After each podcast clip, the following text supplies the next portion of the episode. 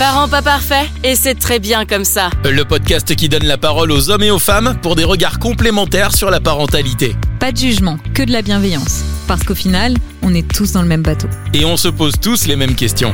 Parents pas parfaits, le podcast. Ce qui m'a beaucoup aidé, c'est euh, que j'ai eu euh, des potes qui se sont Mm. retrouvés vraiment dans les mêmes situations et euh, on se retrouvait euh, entre potes à parler, à dire Putain, mais c'est la galère et ouais carrément. En fait, faisiez Et des les cercles de papa, un peu quoi. déliés, quoi. Mm. Ouais, finalement c'était des cercles de papa et on se trouvait euh, Papa Blues, de- tu vois, regarde. d'un d'un Mm. coup à, d'un coup à boire et Ouais, on c'est c'est dur, ouais c'est dur. On ne naît pas parent, on le devient. On l'entend souvent, mais que cela signifie-t-il exactement? Pour les hommes comme pour les femmes, c'est un processus maturatif, une crise identitaire majeure. Cela occasionne des remaniements psychiques profonds. Du rôle prescrit au rôle vécu, le fossé peut être grand. Nous allons questionner nos invités sur ce qui a été difficile pour eux hier et aujourd'hui. Est-ce que cela s'anticipe réellement de devenir parent Qu'est-ce qu'on devrait savoir avant la naissance et l'arrivée d'un enfant? Si l'on sait aujourd'hui qu'il faut un village pour devenir parent, la solitude est encore trop présente. On en parle aujourd'hui avec nos invités. Bonjour Élise. Bonjour, Alors, est-ce que tu peux te présenter pour les auditeurs du podcast euh, Parents pas parfaits, s'il te plaît? Élise, j'ai deux enfants, euh, de, une jeune fille de 13 ans et des poussières, et un petit gars qui euh, a un peu plus de 9 ans euh, actuellement, pour le moment. D'accord. Euh, j'ai donc euh, eu deux maternités très différentes. Et euh, c'est aussi pour ça que je me suis investie euh, associativement euh, au niveau de ma première maternité.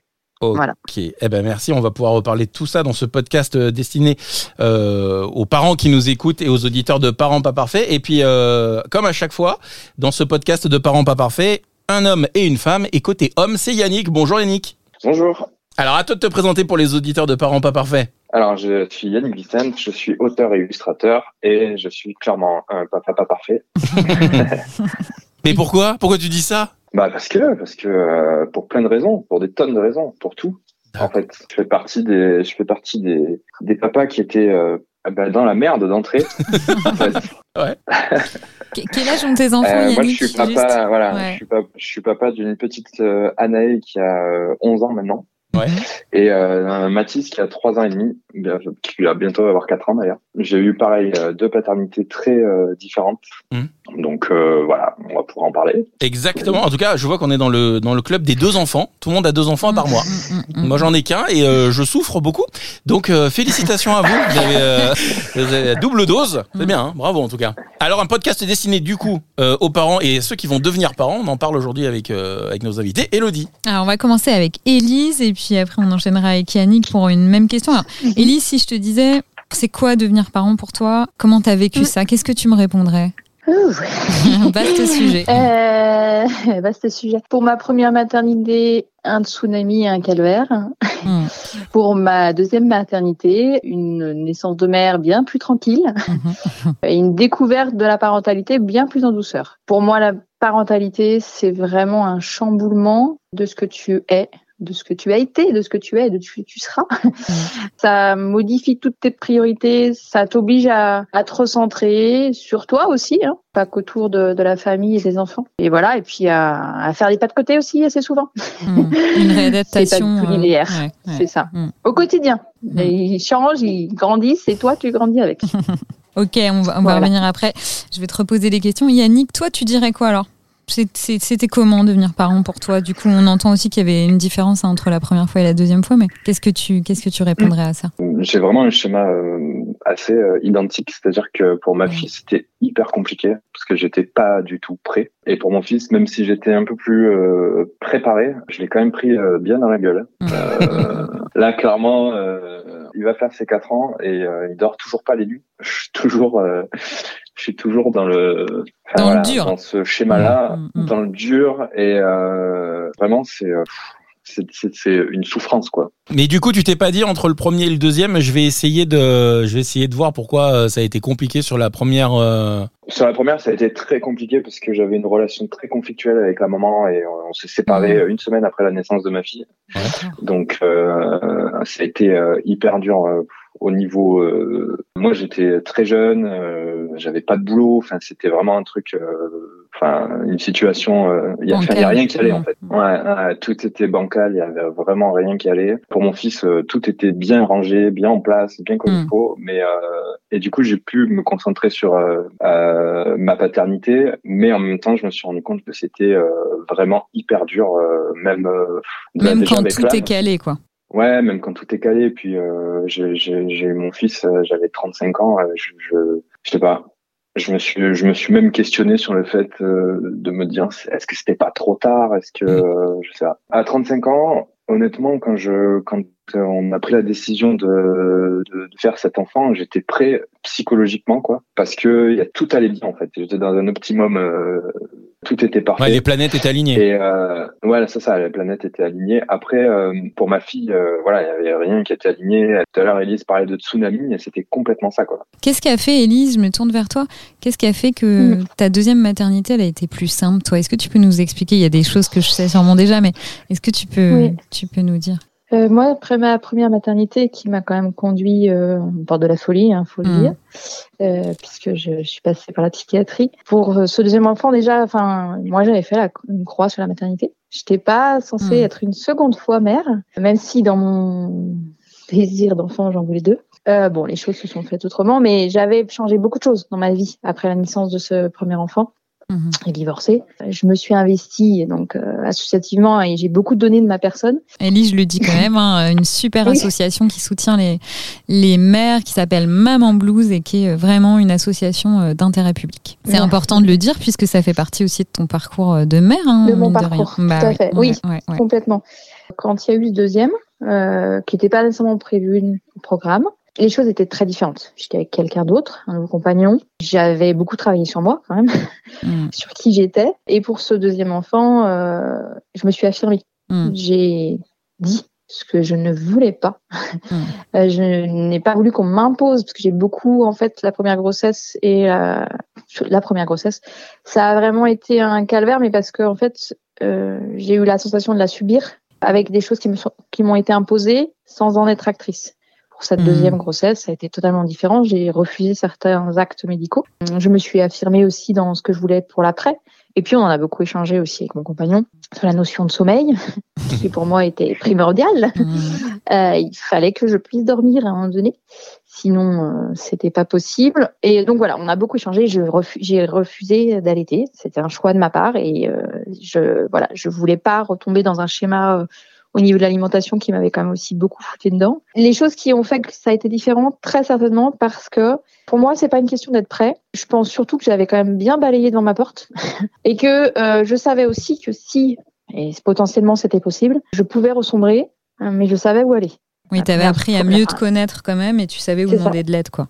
Oui, puis je connaissais les signaux. Oui, tu avais appris à repérer euh, ouais, les signaux qui pouvaient. Euh, Donc, du coup, tu as fait un travail sur toi-même entre la première et la deuxième grossesse pour éviter peut-être euh, de resubir tout ce que tu avais subi au début et qui t'allait pas. Ouais, en fait, il y a eu un gros travail parce que j'ai pas eu le choix. voilà, je me suis retrouvée en psychiatrie sept jours après la naissance de ma fille. donc là, il y a eu déjà toute la question médicamenteuse et puis ensuite le travail sur soi qui a duré un petit moment. Et puis le, le, fait que je me sois engagée au niveau de Maman Blues, mine de rien, ça m'a apporté des clés de compréhension que hmm. j'avais pas nécessairement eues. Et même aujourd'hui, 13 ans après la naissance de premier enfant, il y a encore des choses qui viennent alimenter ma propre histoire et me, hmm. me, me, mettre, me permettre des éclairages que hmm. j'avais pas. C'est une sorte de thérapie aussi, Maman Blues, enfin, en ah quelque bah, sorte. Hein. Pour ma part, je pense que ça a quand même une, ouais, je pense que ça m'apporte, euh, si j'y suis depuis tant de temps, c'est que ça, ça me nourrit en fait. Mm, et mm. puis il y a vraiment une réflexion. En fait, la maturation, elle est essentielle pour moi. Et je me rends compte qu'on la, on la peut dans la maternité, enfin dans la parentalité, je trouve, pour un mm. premier enfant, qu'il n'y a pas nécessairement de réflexion sur l'arrivée de cet enfant psychiquement. de ce que ça va faire en fait, combien ça va vous, vous foutre dedans? Donc euh, voilà. Séance de consentement à devenir parent, et on nous éclaire sur vraiment le, sommeil dont on va manquer et tout ça. Et euh, Yannick, du coup, je rebondis sur tout ce que dit Élise. Est-ce que toi euh, aussi, le fait que tu dessines, hein, parce que tu es, auteur de... Enfin, tu vas nous en parler après, mais tous tes dessins, est-ce que c'est pas une manière aussi, des, je sais pas, de régler certaines choses? Est-ce que c'est venu, ta, tes paternités, réactiver des choses de ton enfance, de, de ta propre enfance? Je me questionne, hein, tu, vas, tu vas nous répondre. Mais... mais il est en train de créer Papa Blues, là sur, euh, ça, je, suis en train d'acheter le nom de domaine. ouais, ben moi aussi, ça a changé beaucoup de choses et je mm. trouve que ça a changé plein de choses euh, en positif quand même parce mm. que euh, moi j'étais un petit peu paumé euh, quand je suis devenu quand je suis devenu papa en fait parce que j'étais en train de préparer mon concours pour devenir prof des écoles. j'étais voilà, j'étais vraiment en master, pas prêt du tout à à accueillir cette parentalité-là. Et il se trouve que le fait de, devenir papa par force des choses, ça m'a mis un gros coup de pied aux fesses, quoi. Et euh, je me suis mis euh, vraiment à bosser mon concours que j'ai eu. Euh, et puis, je me suis retrouvé du coup seul avec ma fille un, week-end sur deux, la moitié mmh. des vacances. Mmh. Ouais. Et donc, du coup, ça laisse beaucoup de temps pour réfléchir et pour demander, enfin, ce, voilà. Moi, je pense aussi que j'ai eu une sorte de blues Ouais. ouais, je te coupe une seconde, c'est Elise. Elise, est-ce que tu. Parce que là, les chiffres qui paraissent sur la, mm. dépression mm. des pères, c'est 8 à 10 Tu me disais que c'était même beaucoup plus. Ouais, là, j'ai, il n'y a mm. pas longtemps, j'ai vu même. Euh, j'ai vu un autre chiffre sur. Euh, bah, c'était parole de, parole de sage-femme, je crois. Euh, c'était 16 hein. Il 16, 16 déjà. Donc on serait à égalité entre les hommes et les femmes alors ou pas Alors les femmes, on est sur des chiffres élevés. Euh, mmh. mais euh, mais on est aujourd'hui sur des chiffres qui sont encore trop anciens, qui prennent pas la réalité des mmh. choses. Il y a eu la crise sanitaire. On est sur des chiffres extrêmement importants. Moi, je crois qu'on est même en dessous de la vérité là. Ah bah on est clairement en dessous de la ah, vérité puisque les gens ne le disent pas. Et tu vois là, Yannick nous en ah. parle, mais hmm. c'est très rare d'entendre bah des hommes qui se confient sur. Euh, ouais. Donc reprends Yannick. Je suis désolée de te couper, mais c'était juste pour dire que oui, en effet, ça existe et que c'est beaucoup plus commun qu'il pourrait y paraître quoi. Donc toi, t'as ressenti vraiment ce, ce, euh, blues quoi. Hein. Ouais, je l'ai ressenti. Mais hmm. c'est marrant parce que je, je vois aussi euh, avec plein de plein de potes qui sont devenus parents en fait. Hmm, quand, quand, on, quand on leur pose la question, alors ça va? Et qu'ils répondent, ouais, c'est que du bonheur. Mais en fait, c'était quoi les signes, Yannick, que avais, euh, qui t'ont, qui t'ont fait comprendre que tu avais, euh, avais un blues? Je, je, me suis réfugié dans la bouffe, je bouffais mes émotions. Mhm. Mhm. Euh, j'ai pris 20 kilos, 20 kilos d'un coup. Je mhm. me suis mis, bah, je me suis mis à faire, à boire, à fumer, à machin. J'étais, voilà, c'était c'était compliqué. J'avais besoin de compenser plein de trucs et mm. c'était hyper compliqué pour moi. Est-ce que tu as pu en parler, euh, Yannick Moi, est-ce que c'était des choses dont c'était hyper, euh, bah, c'était hyper tabou, mais en plus de ça, euh, comme il y a tout le reste qui s'effondrait en même temps, en fait, mm. c'était c'était un petit peu biaisé. Et du coup, on, comme disait le plus souvent, c'est ouais, t'inquiète, ça va aller. Mm. Là, ça fait beaucoup, mais et tout le monde pensait que c'était plus mon couple qui était, enfin mon le deuil de mon couple que j'avais à faire, mais c'était pas du tout ça en fait. C'était vraiment euh, waouh. Euh, prendre ça et puis vivre seul aussi, hein. c'était euh, très compliqué. mais ça m'a donné quand même la force. Ça m'a donné quand même aussi la force d'un côté de, euh, bah, de, de me sortir un petit peu euh, de ma zone de confort, d'aller de préparer mon concours avec peut-être un peu plus de force. Et puis surtout, ça m'a donné du temps pour réfléchir et pour me mettre au dessin, ce qui fait que le en vrai, le premier dessin qui a fait qu'aujourd'hui j'ai euh, j'ai 180 000 personnes qui me suivent, c'est un dessin euh, pour ma fille où je mmh. où je la portais dans dans mes bras et mm. euh, elle me dit ah j'adore quand tu me portes et moi dans ma tête il y a une bulle qui dit bah, si tu savais comme c'est toi qui me portes en fait. Pour tous les deux c'est une véritable renaissance. Enfin on peut parler de renaissance quoi. Euh, mm. C'est vraiment le mot qui me vient quand je vous entends euh, parler l'un et l'autre mais en tout cas ça, quand on parle de crise identitaire majeure c'est vraiment vraiment le cas quoi. Ça vient modifier ce qu'on était de manière hyper profonde. Mais les parents disent ça à partir du moment où ils sont parents ils sont plus comme ils étaient avant tu laisses plein de choses de côté. Donc mm. tu es obligé de te reconstruire, de reprendre, reprendre des, des marques, de reprendre des. Bah, clairement, on fait le deuil du... du célibat. On fait le deuil du moi, quoi. Ouais. Mm. ce que je veux dire. Clairement, le deuil du moi, on passe d'un égocentrisme à quelque mm. chose de qui, qui nous dépasse même. Mais moi, ce qui est vraiment, ce qui est vraiment fou, c'est que j'ai vraiment le sentiment d'avoir euh, d'être devenu papa quatre ans après, quoi. Est-ce que tu peux nous expliquer un petit peu ça euh, Parce que peut-être c'est la différence, Elise, tu nous diras ce que tu en penses après entre les hommes et les femmes ou pas forcément, mais il y a peut-être cette différence parce que nous, on a quand même la gestation de neuf mois qui nous aide à, avec la transparence psychique, avec les remaniements hein, qui viennent s'occasionner, une sorte de préparation. Hein. Tu sais, quand on parle du déni de grossesse, euh, bah, c'est ça, les femmes, elles ont l'impression de devenir mères du jour au lendemain et c'est affreux. Est-ce que vous, vous n'avez pas cette sensation de vous dire, oh là là, je suis responsable d'un petit nourrisson et mais je, je me sens pas père? Qu'est-ce que tu nous dirais là-dessus, Yannick? Je pense que c'est très différent de. Enfin, en tout cas, c'est ce que j'avais euh, écrit dans un bouquin, dans un de mes bouquins, c'est que euh, en fait, euh, on devient les hommes, on devient papa à la naissance, en fait, mm.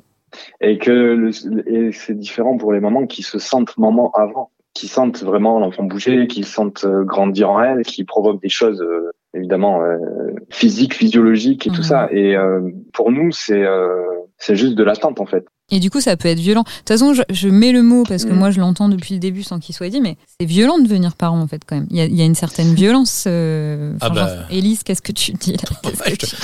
Oh, je, le dis, à titre personnel. Hein. moi, j'ai des enfants de 5 et 3 ans et demi avec 16 mois d'écart. Moi, j'étais infirmière puère, j'avais toutes les connaissances possibles. Élise et moi, on a déjà fait un podcast mm. ensemble, hein, je lui ai déjà dit. Pour autant, ça a été d'une violence. Mais euh, donc, même pour les femmes, enfin, Élise, vas-y, je te laisse. Alors, imagine quand t'as pas les connaissances.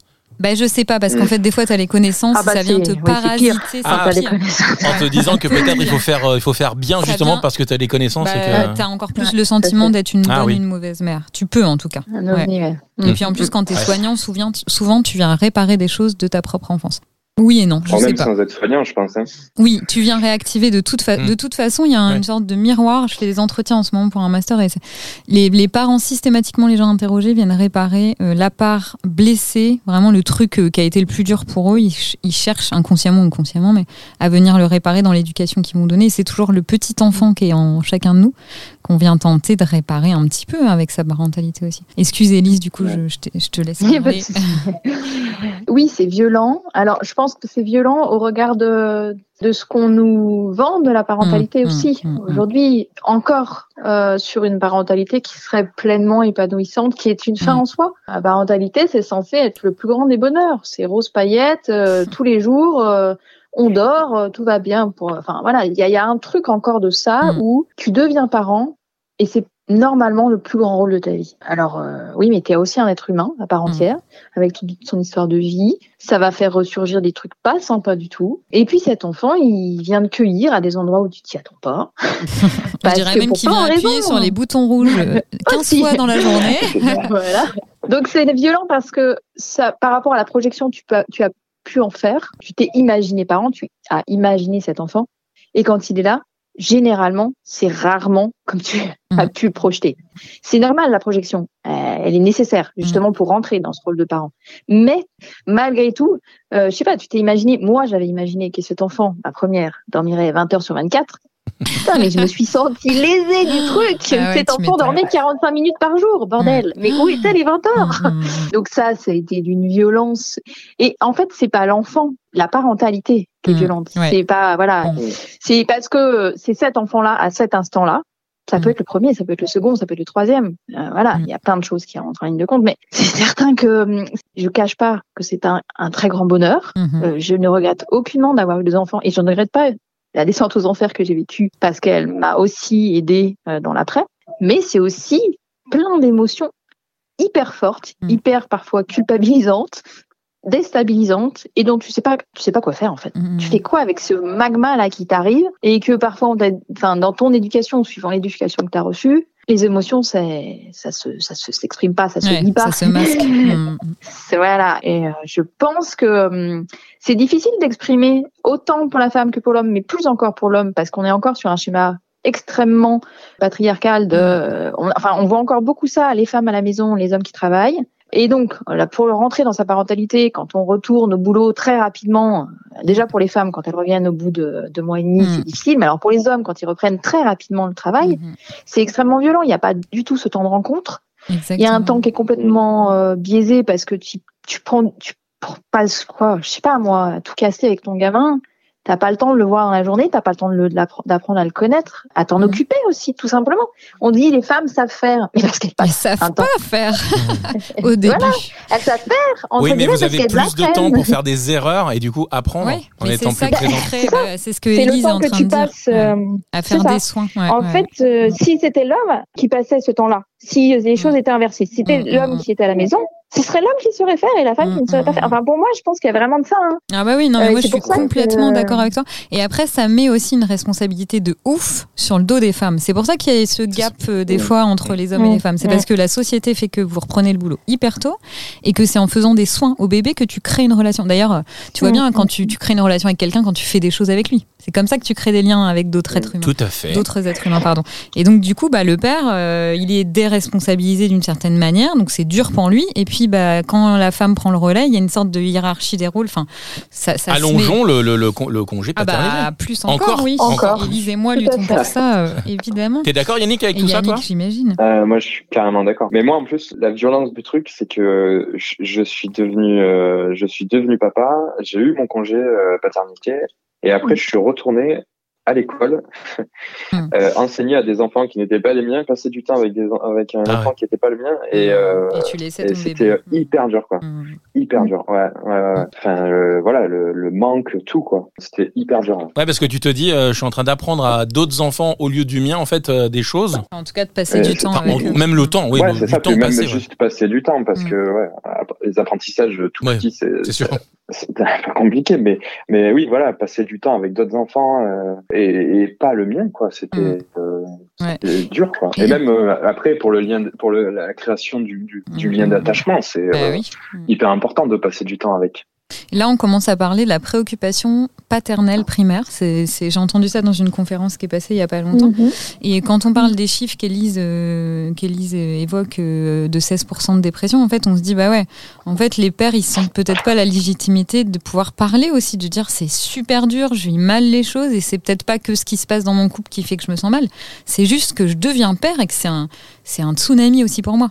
Et on va peut-être en mhm. entendre de plus en plus parler. Et je rebondis sur le sommeil, Yannick, mais ouais, c'est manquer de sommeil, c'est juste une torture. Euh, c'est la pire. Au hein. sens propre. Hein, bah, clairement, c'est c'est une torture qui est utilisée par les services secrets pour faire parler les gens. On est mm. d'accord avec ça. Bah Parce que là, actuellement, toi, c'est quoi le ce postulat-là hein. On en est où là, Yannick ben, Moi, en fait, euh, moi, en fait, il se réveille toutes les nuits, mais il a des des horaires. Euh, il se réveille à vers une heure du matin à peu près. Mmh.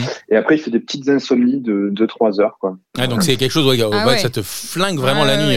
C'est mortel. Ah oui, oui, bien sûr. Je pense que la, la, le pire truc, j'ai vécu des choses, euh, il s'est blessé euh, très jeune, il a été hospitalisé, euh, de, de il a eu deux opérations avec euh, où il a été anesthésié général et tout. Ça a été très dur, mais pour moi, franchement, mmh. le plus dur, c'est le manque de sommeil. Quoi. Mmh. On peut péter les plombs. Moi, ah moi je pète un besoin physiologique je croise quelqu'un qui me dit ah moi il fait si nuit depuis qu'il a 15 jours et en fait vraiment c'est le genre de truc qui ferme-la quoi ça devient insupportable pour moi quoi. ouais j'ai envie de dire Alors, Romain, surtout que moi je viens me, me livrer en disant ouais, euh, voilà euh, moi je je dors pas voilà il a 4 ans. ans je dors toujours pas. L'autre ah putain moi il fait ses nuits depuis depuis qu'il a 15 jours pas euh, là-bas. tais-toi. Non, mais tu peux dire le mot.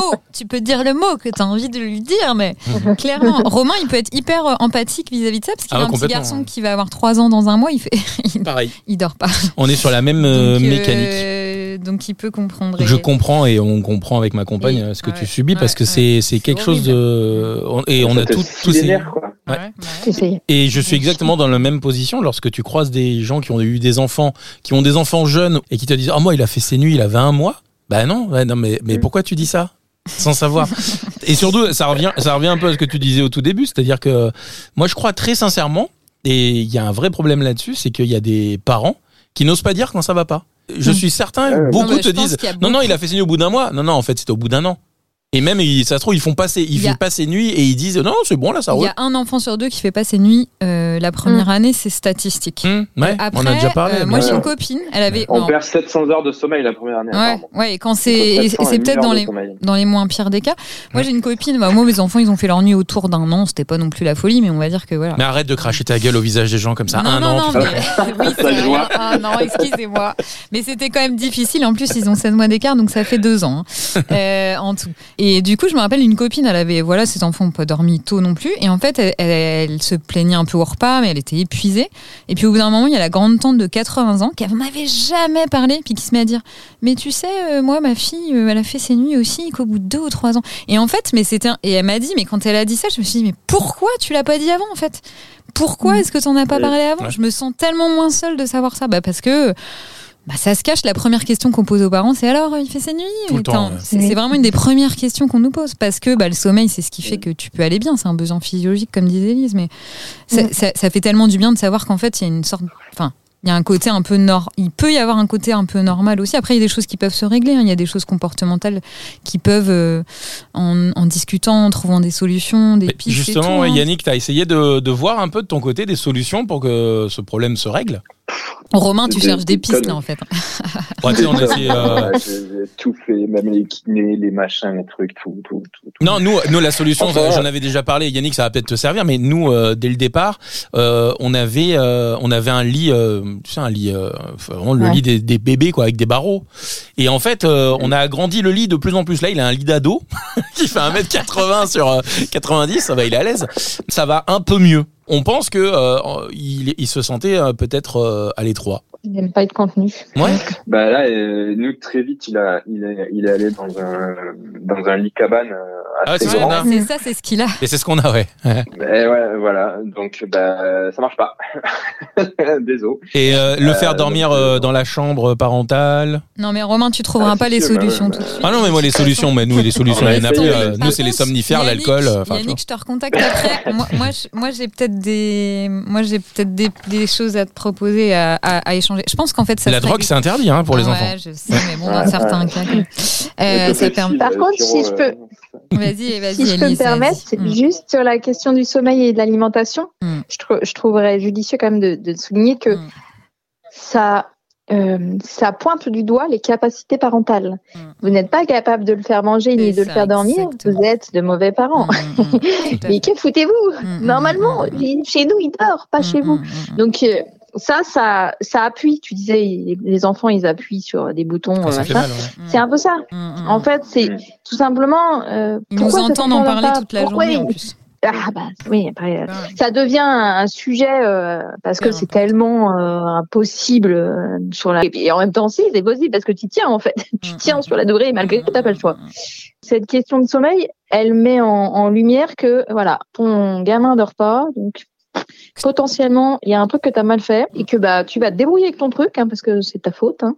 Et, et, ça c'est extrêmement bien. En plus, les parents effectivement cherchent un nombre de quitte à payer des minutes de nuit à des prix mais de dingue pour un moment donné euh, après euh, moi quand euh, au sein de l'assaut quand on, a mm. des femmes comme ça qui quand on peut plus des couples on donne des pistes mais alors bateau parce que parce qu'il n'y a, pas de solution miracle effectivement. voilà et parfois bah aussi savoir alterner enfin nous c'est aussi ce qui vient parfois parce qu'on se rend compte que parfois c'est juste un des parents qui porte la charge du sommeil et que quand tu alternes les deux bah enfin quand si il y a possibilité, hein, parce que c'est pareil, mmh, mmh, tout le monde n'a pas un grand appart où tu peux aller dormir à l'autre bout de l'appart sans entendre le gamin. Hein, mais euh, voilà, c'est vraiment euh, cette question du, sommeil et de l'alimentation.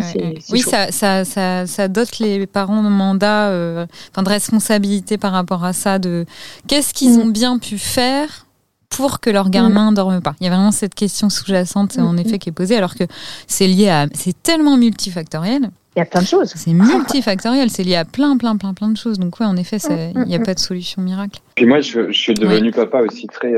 Euh, je suis devenu papa très tôt, donc j'étais un des premiers euh, papas de, de, mes groupes d'amis et tout. Et ça se voit physiquement même. Euh, euh quand tu deviens, quand tu deviens papa, en fait, tu arrives avec tes cernes et tes machins. Moi, ça fait 10 ans que j'ai des cernes et puis je me suis habitué, hein, mais du coup, je, je, suis le mec de WWF qui vient taper à la porte et tout, quoi. Enfin, je veux dire, on compatit, on a tous des cernes, t'inquiète.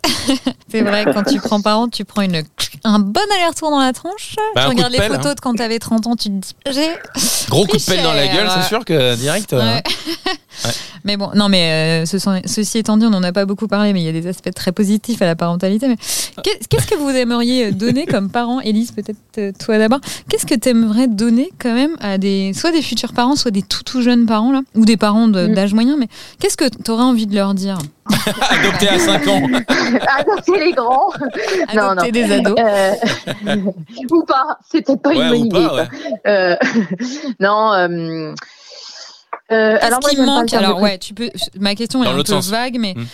quel conseil tu pourrais donner? Qu'est-ce que pas vague. Qu'est-ce que tu penses qu'il peut manquer, mais ouais. On parle du, plus gros des facteurs euh, dans, dans les souffrances psychiques, en tout cas périnates, c'est mm. cet isolement. Mm. Isolement que tu as quand tu es loin de ta propre famille, euh, de tes amis. Il y a eu un déménagement. Ça fait combien il y a de mm, parents qui déménagent quand euh, il y a un enfant qui arrive? parce qu'il faut une, une, maison plus grande ou parce qu'il faut voilà. Donc il y a un isolement et puis il y a même un isolement quand tu as ta famille proche parce que quand tu vas mal psychiquement, là je parle, hein, tu es très isolé parce que c'est difficile pour les autres de comprendre ce que tu traverses. Moi, ce qui me semble essentiel, euh, c'est de s'entourer. Attention, parce que je vais nuancer mon propos, parce que quand euh, on est des, sur des familles, des familles monoparentales qui n'ont pas de famille, tout ça, ça peut être compliqué. Mais il n'y a pas que la famille.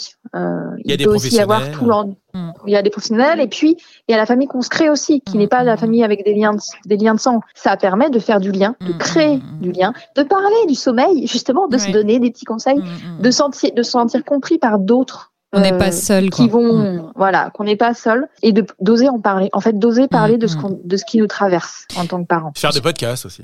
Et, je rebondis, je rebondis, Elise, mais ouais, je suis tellement d'accord avec toi, avec cette démocratisation nécessaire de, en fait, quand on devient parent, c'est juste normal d'avoir besoin, besoin d'échanger avec des pères, d'avoir besoin de se sentir compris, écouté, rassuré, euh, de comprendre des choses. Tu vois, c'est tellement normal. Et, je te rejoins tout à fait dans le fait de. de, bah, moi, enfin, en tout cas, en tant que mère, euh, jeune mère, je ne savais pas. On ne m'avait pas dit, si tu veux.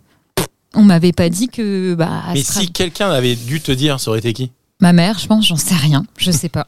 Des amis, je sais pas. Je, non, mais je dis ça, ma mère, non. Mais ça aurait pu être des amis qui étaient déjà mères très clairement. On m'a prévenu de rien. Je me rappelle même qu'avant d'avoir des enfants, je faisais style en disant Oui, moi, quand j'aurai un bébé, de toute façon, ce sera mon mari qui prendra le congé parental. Je vais reprendre le boulot un mois et demi. Bon, j'ai repris le boulot. Ma fille avait deux mois. J'ai pas mangé pendant deux mois pour aller l'allaiter tous les jours à la crèche mhm. parce que je ne savais pas que psychiquement, c'était horrible pour moi en tout cas. Hein. Donc pour le deuxième, après, il y a des choses que tu sais quand même, mais je pense qu'il y a un, travail de prévention aussi à faire sur tout ça. Euh. Mais je te rejoins tout à fait dans ton constat, enfin, vraiment. Et toi, Yannick, de ton côté, qui, euh, qui pourrait, euh, d'après toi, conseiller les, les papas du coup? Parce que c'est un peu différent des mamans, je trouve, au niveau mm. des, des conseils et des points d'entrée c'est encore compliqué pour les papas, je trouve. Euh, mm. D'où ma question. ouais, parce qu'on, parce qu'on en parlait, il y a vraiment un, un problème de derrière de mascule euh, hyper. Euh, mm. voilà, les papas, les papas quand ça devient papa, ça, ça, continue à se laver avec de la lave de volcan et ça porte son enfant euh, sur son épaule et machin. Mais en fait, c'est compliqué. Moi, en tout cas, les groupes de parole, j'ai pas du tout, j'en ai pas entendu parler. Ce qui m'a beaucoup aidé, c'est euh, que j'ai eu euh, des potes qui se sont hmm. retrouvés vraiment dans les mêmes situations et euh, on se retrouvait entre potes à parler à dire putain mais c'est la galère et ouais carrément en fait vous faisiez des cercles de papa quoi. Déliés, quoi. Hmm. ouais finalement c'était des cercles de papa et on se retrouvait papa blues tu vois regarde d'un coup à d'un coup à boire et ouais, c'est dur hmm. ouais c'est dur j'ai un pote par exemple qui est dans un parcours PMA là Mhm. euh, avec mhm. sa compagne. Et je trouve ça, euh, voilà, c'est super parce qu'il a l'air d'avoir un enfant et tout, et c'est trop chouette. Et lui, il est en mode, euh, ouais, moi, euh, vraiment, je voudrais en faire autant que je que je peux en avoir. si j'en ai 5, 6, ce serait le top et tout. Ce mec est fou et, Non, il sait pas, il sait pas ce qu'il attend. Et en fait, ce qui est génial, enfin, ce qui est génial, c'est que moi, je sais, mm. je lui dis pas vraiment, enfin, je veux dire, je lui dis pas. Je lui dis que c'était dur déjà et tout, mais je, je dégoûte pas quoi hmm. mais je lui dis juste temporise, mec. Vraiment. Euh, attends, on peut voir comment ça se passe. Temporise. Ah, mais je pense qu'après le premier, déjà, il va, il va comprendre. Il va revenir te voir, il va te faire. En fait, Yannick, euh, hein, c'est bien, non Je comprends maintenant. Mais n'empêche que tant, tant que t'as pas expérimenté, c'est difficile. Ah, mais c'est pas comme sur Amazon. Tu peux pas, tu peux pas le renvoyer là. As pas non, le choix. et puis surtout, tu vis pas les choses. Euh, ouais, enfin, c'est l'expérimentation qui te fait comprendre. Enfin, souvent, hein, après, il y a des choses comme ça. Mais tu vois, Yannick, alors je te pose une. Ouais, vas-y, Elise, excuse-moi. Vas-y, vas-y. Ouais, juste sur ce que souligne Yannick, je trouve que c'est important de rebondir, c'est que hum, les femmes et les hommes, ils se retrouvent pas de la même manière. Mm. Euh, les groupes de parole que nous on anime au sein de l'assaut, c'est dans des lieux un peu confidentiels, intimes, mm. tout ça. Les hommes, ils vont pas se retrouver de la même manière. Dans un bar, ça peut le faire. Autour, d'un coup à boire, parce que c'est c'est enfin, la parole est pas, elle se fait, voilà, elle se fait pas de la même manière. Et parfois, il faut euh, aborder des sujets, euh, voilà, on est autour d'un coup à boire, on parle, je sais pas quoi, hein, peu importe. On va pas faire le truc stéréotypé, mais on va, par exemple, on parle sport. Et derrière, bah, au détour du moment, à un moment donné, ça va se déliter, enfin, c'est pas se déliter, se, ouais, ouais, si se, ah, arriver sur le tapis, quoi. Mm. Voilà, plus à le mot. En fait, tu veux dire qu'ils se réunissent En tout cas, la parole va se délier. Voilà. c'est ouais, c'est pas la raison première. Enfin, en tout cas. Ils se réunissent pas pour parler de ça. Euh, Alors moi, je vais. Non, les... ouais. ah, je pense que c'est quand même la. Je pense que mine de rien, c'est la raison qui. C'est la raison, mais qui est cachée. Oui. Coup, quoi. Bah oui. Alors moi, je vais modérer un tout petit peu et je suis tout à fait d'accord, mais je me suis quand même rendu compte. Alors, Élise, franchement, les cercles de parents, on a 80% euh, de femmes, hein, très clairement, 20% mmh, d'hommes. Mais quand mmh. les hommes viennent, quand ils franchissent ah bah, le cap de Vienne, bah ouais, parce que ça éclaire les points de vue, parce que les femmes, si elles parlent tout le temps contre elles, tu vois, on est quand même dans un certain point de vue, un angle de vue. Et quand il y a les hommes, ça vient éclairer aussi ce qu'ils peuvent vivre, ce qui peut être difficile pour eux. Mais ouais, pour les faire venir, il y a encore un, ouais, comme faudrait, enfin, ouais, j'en sais rien, je sais pas si ça va changer, mais ouais, je pense qu'ils se retrouvent pour ça. T'as raison, Yannick mais caché derrière autre chose. Très honnêtement, je crois que s'il y avait des cercles. Alors Romain, t'es venu au 5 de Ouais, exact. Ouais. mais je crois honnêtement que s'il y avait des cercles de parents mais interdits aux mamans, faut pas le tourner comme ça, hein, faut pas le vendre ah comme ça. Il y en a déjà eu. Il y en a, il y en a des cercles de papas. Il y en a déjà. il y en a. Mais, ça euh, fonctionne pas toujours malheureusement. Pas toujours. En plus, comment c'est proposé, comment c'est présenté, qu'est-ce qui se bah, passe C'est des temps de parole de père, mais mine de rien, c'est la, même démarche. C'est-à-dire qu'il faut qu'ils franchissent le cap d'aller parler de ce qui peut leur poser difficulté. Donc c'est pas forcément. C'est vrai que moi je défends, je, trouve ça génial qu'il y ait par exemple le Maman Blue. C'est vrai que toi, Elise, tu fais beaucoup de cercles de femmes. Je trouve ça génial qu'il y ait des cercles de femmes. Je trouve ça génial qu'il y ait des temps pour les hommes. Mais je trouve ça aussi cool parce que la parentalité, mine de rien, c'est un truc qu'on fait à trois. Excuse-moi, mais si on se parle jamais, on n'arrivera jamais à se comprendre. D'accord, mais m'engueule pas, Elodie. Non, mais je te le dis, quoi. mais, mais m'engueule. Mais j'ai l'impression que c'est tellement pas commun. Euh, j'ai l'impression que c'est tellement pas commun chez les hommes aussi que euh, mm, mm, mm. inconsciemment, enfin, je suis en, je suis en, en réflexion, mais je me dis pour qu'un mec se retrouve dans un cercle de de parents, je me demande si l'impulsion ne vient pas forcément d'une maman qui lui dit eh, tu devrais aller faire un tour. Euh, bah, si tu veux la réponse, c'est un grand oui. Bah, c'est un grand oui. C'est un grand oui, évidemment. Évidemment. Mm. Pas, tout le temps. Et juste, très souvent. ouais très souvent. Juste, j'ai trouvé euh, aussi, euh, j'ai pas rebondi tout à l'heure, mais euh, sur ce que disait Yannick sur la manière dont lui avait traversé pour pour son premier enfant, ce qu'on retrouve chez les femmes et chez les hommes en termes, alors on va dire de symptômes, j'aime pas le terme, mais en tout cas la manière dont ça peut se manifester. Et bah pour le coup, chez les hommes, on a effectivement des addictions qui se développent. Hmm. Il peut y avoir, et, enfin c'est pas du tout, hein, c'est pas une généralité, mais en tout cas c'est pas les mêmes manifestations et, et c'est moins visible que chez les femmes. se noyer dans le travail, ça, ça dépend, hein, parce ah, que moi, quand je, suis réfugié dans la bouffe, euh, c'est ça. Hein. Oui, mais bon, voilà, t'étais étais un jeune papa qui venait de se séparer, t'avais un, un petit euh, à, à t'occuper et pour le coup, euh, ça pouvait expliquer le fait que tu bah prennes du poids. On n'expliquait pas nécessairement le truc par. Euh, C'est ça. Et puis Yannick, euh, les 20 kilos, tu les as pas pris en une journée, quoi. Tu vois? Donc. non, non, mais j'ai les pris très, très rapidement. Hein. Tu sais qu'il y en a, ils se noient dans le sport. Toi, c'était dans la bouffe, pas de bol. Ouais, Et il y en a d'autres qui se noient dans le travail. Travail. Absolument. C'est un peu plus le cas aujourd'hui, quoi. Ouais. Tu le dur ne durera pas tout le temps. Mm.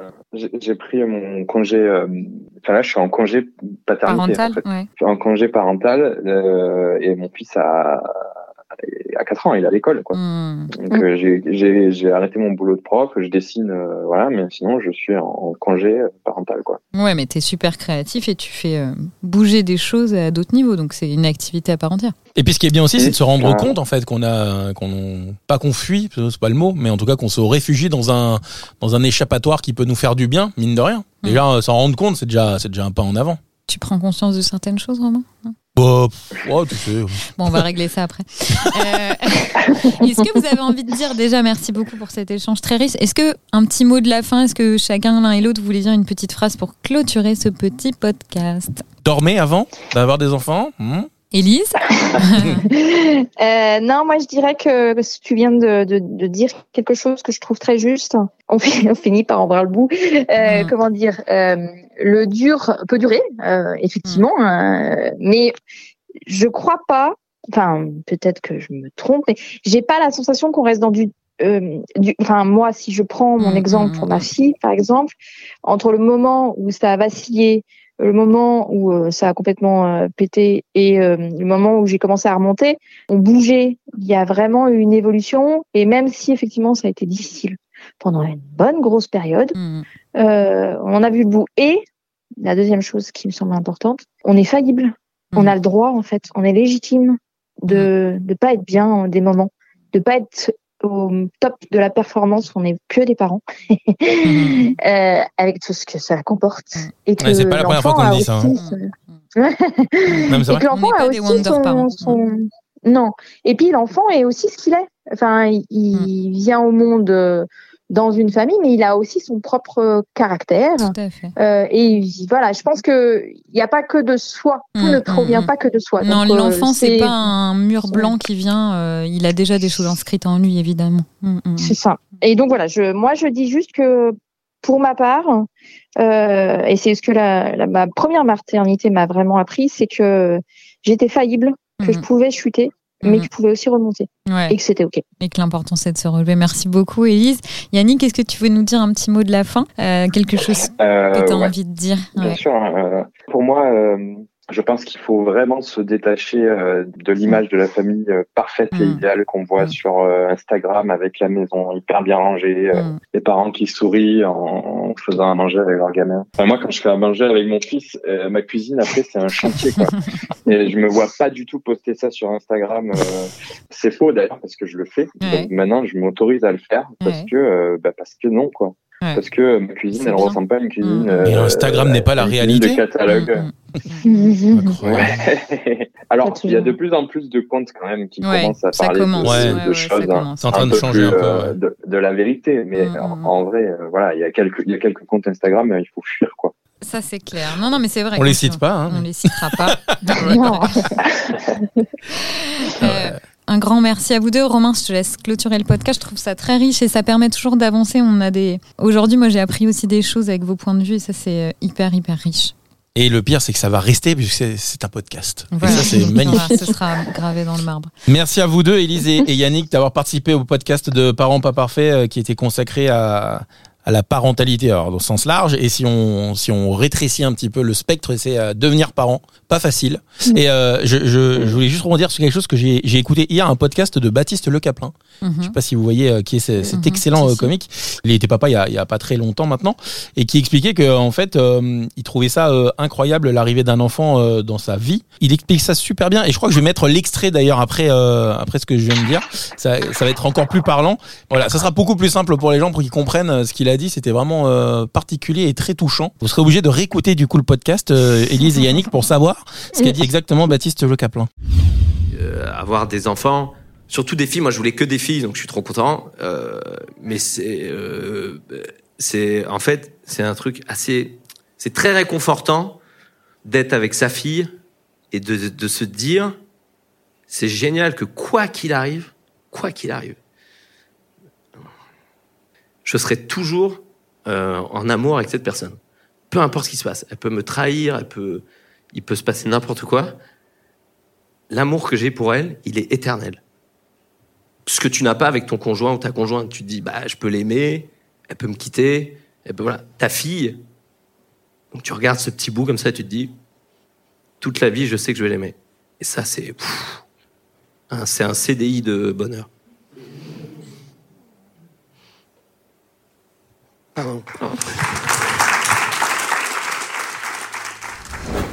Merci à vous en tout cas d'avoir participé à ce podcast qui sera évidemment dispo sur les, les plateformes de, de podcast très rapidement, dès qu'il sera sorti en l'occurrence. C'est-à-dire que là en fait si les gens l'entendent c'est qu'il est sorti euh, en clair, évidemment. Euh, Yannick, redonne-nous le nom de ton compte Instagram pour qu'on aille tous s'y abonner. Euh, c'est y.dessin.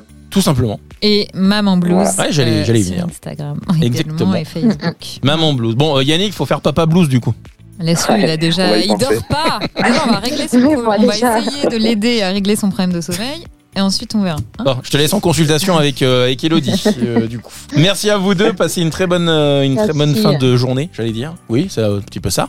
en fonction de l'heure à laquelle ce podcast sera écouté. Et on vous dit à très bientôt. Merci à vous. Merci.